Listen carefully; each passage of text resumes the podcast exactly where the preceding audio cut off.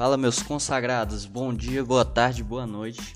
Não sei quando vocês estão vendo esse podcast, mas aqui está o piloto do nosso episódio e espero que vocês gostem. E começando aqui esse podcast explicando um pouquinho como vai ser a ideia destes para os próximos que estão por vir. É, assim como eu tinha feito lá no grupo, é, pelo jornalzinho, eu vou meio que fazer uma análise sobre cada time, as suas, os seus keepers, o, se as escolhas foram certas, o que eu achei. E como vocês pediram para ser menos de 10 minutos cada episódio, eu vou tentar abordar aqui um time por episódio, ou quem sabe às vezes vou conseguir fazer dois. É, depende muito de cada time, cada elenco e espero que fique bom igual eu esteja planejando aqui. Primeiramente, vamos começar falando do, da equipe que ganhou o troféu Consolation ano passado, ou como ele disse mesmo, ganhou a canequinha do, do nenenzinho, né? É, time de, do coach Henrique, que ano passado teve dificuldades no começo do ano, mas sempre teve é, um jogador que conseguiu é, levar ele muito longe. Você ganhar a primeira pick do, do draft do ano seguinte é uma baita de uma realização. Camares Come é o nome do time. E então, o que podemos falar? Henrique optou por escolher dois jogadores. É, um deles foi DeAndre Hopkins, o wide receiver do Arizona Cardinals, e o outro foi Lavisca Chenot, que é o wide receiver também do Jacksonville Jaguars. No caso do DeAndre, ele pagou apenas uma pick, ele pagou uma pick de segundo round, que não é nada, que é muita coisa, né, dependendo do, da sua posição, do seu posição.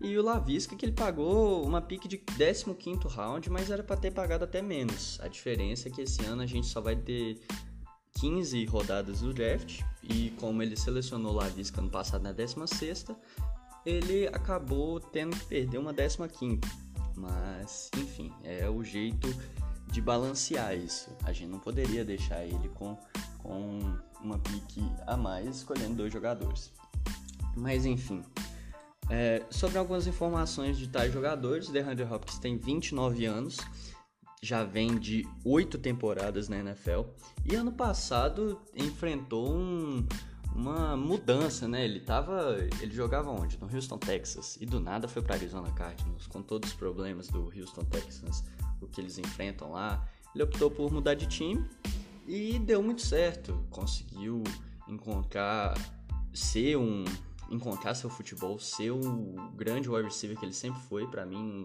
o, maior, o mais habilidoso da liga. Mostrou que, que jogou muito bem né, o ano todo. Ele conseguiu fazer muitos pontos, foi o quarto wide receiver ano passado em, em ligas PPR. E esse ano, como todo jogador, como todo atleta, a idade vai chegando e como ele já tá mais velho, a... acaba que sempre tem uma expectativa mais baixa. Só que eu não acho que ele vai abaixar. Ele é um ótimo wide receiver, espero ele como wide receiver número 5 da liga, atrás apenas de, de jogadores como Devante Adams, é, Tariq Hill, o Stephon Diggs, o Calvin Ridley. E eu acho que ele vai ficar ali nesse top 5 se ele não machucar, óbvio, porque todo jogador está disposto a isso. O DeAndre Hopkins é o receiver 1 do Arizona Cardinals e tem ali no backfield ali atrás dele jogadores que não são de tanta importância assim pro time igual ele. Tem o Christian Kirk, tem o Andy Isabella e o jogador que chegou esse ano, que é o AJ Green, que já foi muito bom, mas está muito velho. Ano passado não rendeu nada com, com o Bengals. Então, eu particularmente achei uma pick boa. É, ele gastou apenas uma escolha 2.12, ou seja, é uma escolha do final do segundo round, que ali seja, o Hopkins já teria saído provavelmente. Então, foi uma escolha certa. Eu acho que eu também escolheria assim. Já o Lavisca, ele ano passado ele era o rookie, né? Entrou ano passado na liga e tem só um ano de experiência, tem 22 anos. O que acontece? A situação do Lavisca ela é meio incerta porque o Jacksonville Jaguars draftou o Trevor Lawrence, que é, que é, um, é um quarterback que tem um. É absurdo o hype que tem em cima dele. E acontece que não dá para prever como vai ser o time, até porque é um quarterback novato. É um time que tá mudando muito, é um técnico novo que tá no time. E tem vários é, wide receivers competindo com, com a Visca. Tem o DJ Chark, que é o considerado wide receiver 1. Tem o Marvin Jones, que foi contratado para jogar esse ano pelo Jacksonville. Tem, é, tem também o Felipe Dorset, que chegou do New England Patriots. Então, a situação do Lavisca, é, obviamente, ele é um, ele é um segundo anista, ou seja, esperam muito dele. Ele tem um preparamento físico bom. E, logicamente, que ele vem para melhorar o que ele foi ano passado. Porque ano passado muita gente draftou ele pensando que ele seria o receiver 1, talvez, na frente do DJ Chark. Com o, o Garner Minshew, só que o sucesso não, não chegou a ser muito bom, porque Garner Minshew não jogou bem ano passado. Então, com essa renovação toda que o ataque vem tendo, eu acredito que o Lavisca pode melhorar sim muito, só que ele não pode bobear, porque o Marvin Jones ele é pô, um jogador muito, muito mais experiente. Então é, tem que tomar cuidado ali para ele não cair no banco e ficar lá. É, gastou uma pique muito baixa no Lavisca, acho que valeu a pena, 15 round. Você não vai encontrar quase nada.